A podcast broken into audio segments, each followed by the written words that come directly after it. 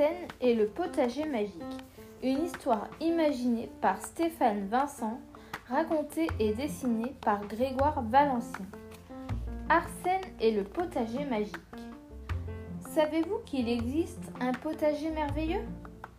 Il y pousse les plus beaux légumes de la région.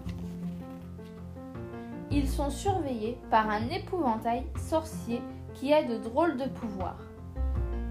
Sabaquaro Et d'un seul regard, un mulot devient un poireau.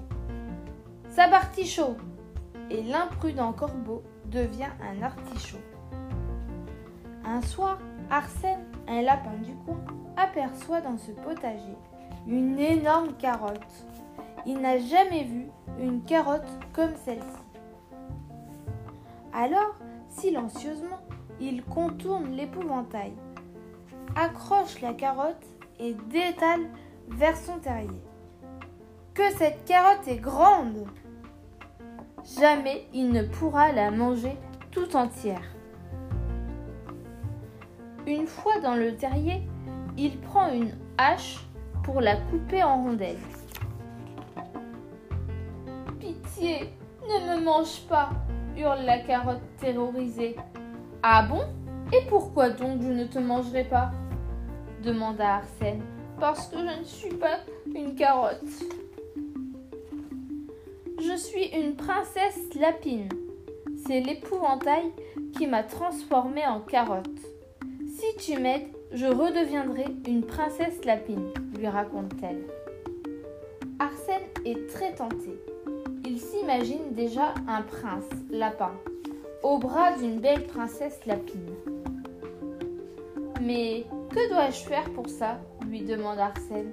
Embrasse-moi cinquante et une fois. Alors Arsène commence à compter ses baisers. Un, deux, trois, quatre, cinq, six, sept, huit, neuf, cinquante. Horreur La carotte géante s'est transformée en renard. Ah ah À mon tour de te dévorer dit-il en se lâchant, en se léchant les babines. Arsène bondit. Il saute, il court, il sort de son terrier. Au secours À moi crie-t-il le renard à ses trousses.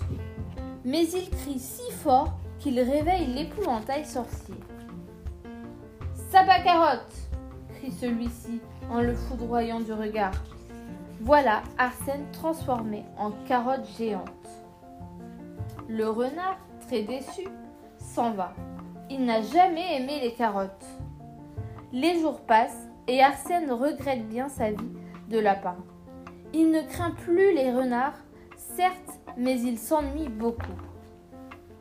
Mais un jour, l'épouvantail sorcier aperçoit une belle lapine très gourmande emporter la carotte d'Arsène. Quel culot se dit-il. Encore un lapin pour me voler mes légumes. Alors, en éclatant de rire d'un grand sabacarotte, il rend à Arsène son apparence de lapin. D'où viens-tu, toi? lui demande la lapine, toute surprise. Euh, je m'appelle Arsène et euh, c'est une histoire un peu compliquée. Moi, c'est Agathe.